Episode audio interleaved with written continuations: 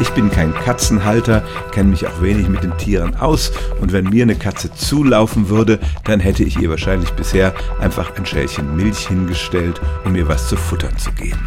Aber das wäre die falsche Wahl gewesen. Katzen sind Säugetiere, sie trinken als Babys die Milch ihrer Mutter, aber wie fast alle Säugetiere und auch viele Menschen entwickeln sie, wenn sie größer werden, eine Laktoseintoleranz.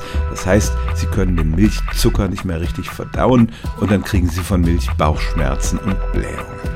Wir Menschen, beziehungsweise vor allem wir Nordeuropäer, haben die Verdauung von Milch im Erwachsenenalter auch erst vor etwa 20.000 Jahren gelernt, als nämlich die Landwirtschaft und die Viehhaltung erfunden wurden und man anfing, die Milch von Kühen zu nutzen.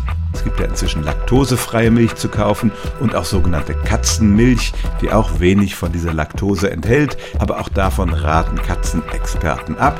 Diese Milch ist zu süß und zu fett, als dass sie gut für die Ernährung der Katze wäre. Die braucht eigentlich eine viel schlankere Diät.